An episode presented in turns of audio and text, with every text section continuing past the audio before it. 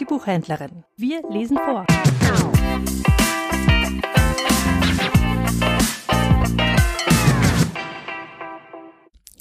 Wo Gott mich aussät, soll ich blühen. Impulse für eine christliche Lebenskunst von Eberhard Süße.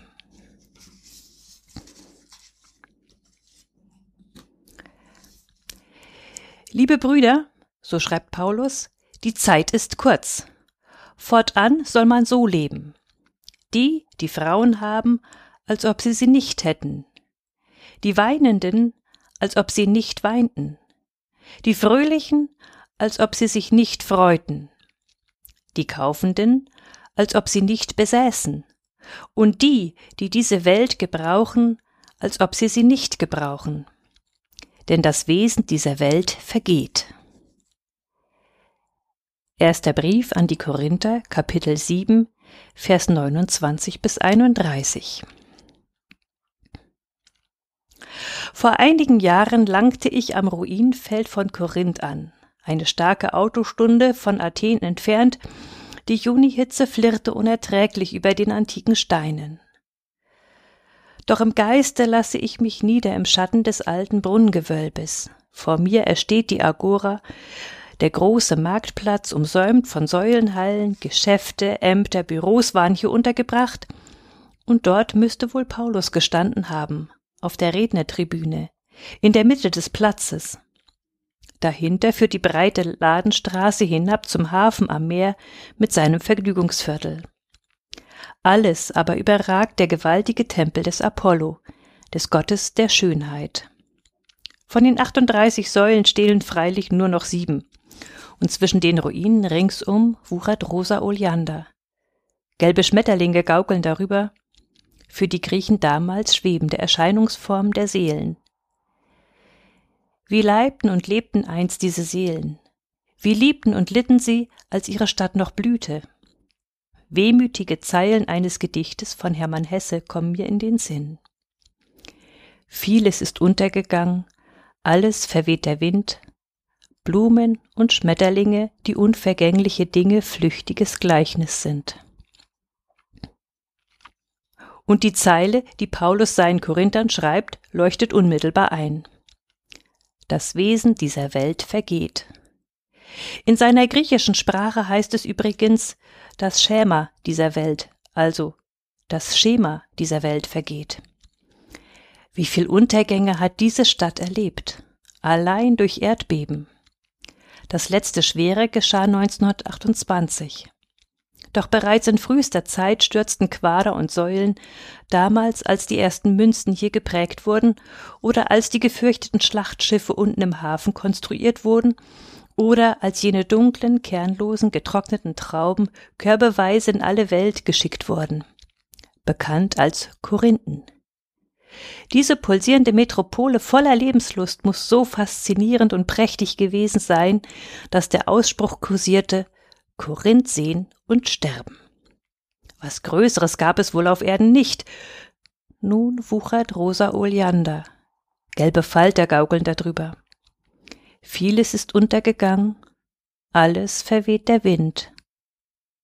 Blumen und Schmetterlinge. Ach ja, das Schema dieser Welt vergeht. Wie sinnig, lieber Paulus, dies gerade den Korinthern zuzurufen.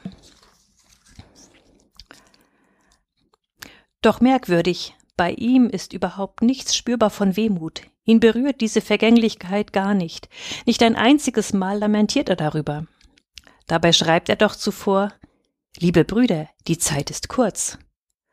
Und das versetzt wohl jedem von uns einen leichten Stich. Die Zeit ist kurz. Unwillkürlich zuckt man zusammen, doch er muss ein ganz anderes Zeitverständnis gehabt haben. Und das verbirgt sich eben hinter dem Wort kurz. In seiner griechischen Sprache heißt es nämlich verkürzt, gedrängt. Irgendetwas verkürzt die Zeit, komprimiert sie, drängt sie zusammen.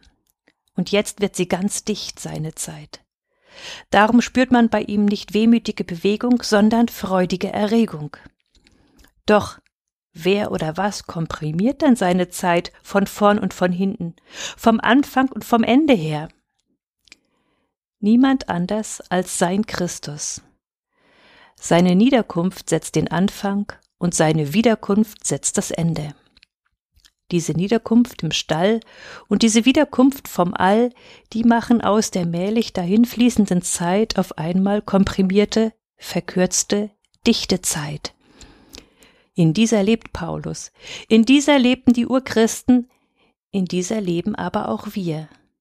Wir rechnen zwar nicht so intensiv mit dem Wiederkommenden wie Paulus, aber auch uns erfasst eine eigentümliche Gestimmtheit, wenn wir unsere 70, 80 Jahre eingespannt sehen zwischen seinem Stall und seinem All. Wir ahnen dichte Zeit. Ob das auch die Korinther ahnten, mit ihrer Münzkunst und ihrem Schiffsbau, ihrem Apollo und ihren Korinthen, ihren Büros und Läden? Alles verläuft doch hier nach Schema F, also nach dem Schema einer durch und durch diesseitigen Welt, uns allen wohl vertraut.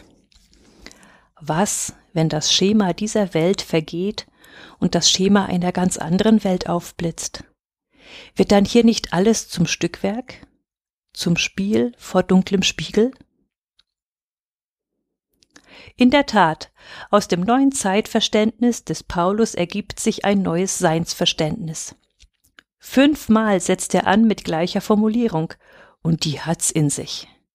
Fünfmal ruft er ihn sein berühmtes als ob nicht zu und schreibt, fortan soll man so leben. Die, die Frauen haben oder Männer haben, so als ob sie sie nicht hätten, die Weinenden, als ob sie nicht weinten, die Fröhlichen, als ob sie nicht sich freuten, die Kaufenden, als ob sie nicht besäßen und die, die diese Welt gebrauchen, als ob sie sie nicht brauchten. Damit sind exemplarisch die wichtigsten Lebensbereiche angesprochen. Familie und Ehe, Freud und Leid, Geld und Gut. Wie kann man damit umgehen, als ob nicht? Das meint ja wohl eine Art innere Distanz. Aber das kann doch nicht heißen, halbherzig leben. Halbherzig lieben, halbherzig lachen, weinen, erwerben, besitzen? Wie denn im lebensfrohen Korinth? Nein, nein, Christen stehen schon ganz in dieser Welt bis heute. Aber das Ganze unseres Lebens erhält eine andere Bewertung, einen anderen Stellenwert. Es wird zum Vorletzten. Es relativiert alles. Geld und Gut, Freud und Leid, Ehe, Familie und Single-Dasein sind nicht das Letzte. Denn das Schema dieser Welt vergeht und mit Christus blitzt ein neues Schema auf. Zwischen seinem Stall und seinem All. Wer das erfasst, der geht dicht auf in dieser Zeit und lebt doch in dichter Zeit. Das als ob nicht könnte gerade zum Schlüsselwort werden, zur Kurzformel für eine christliche Existenz. Schlichtweg alles relativiert sich dann vor dem Herrn der Zeit, sogar der Tod. Eigentlich könnte man eine christliche Ethik verfassen mit dieser genialen Kurzformel. Als ob nicht.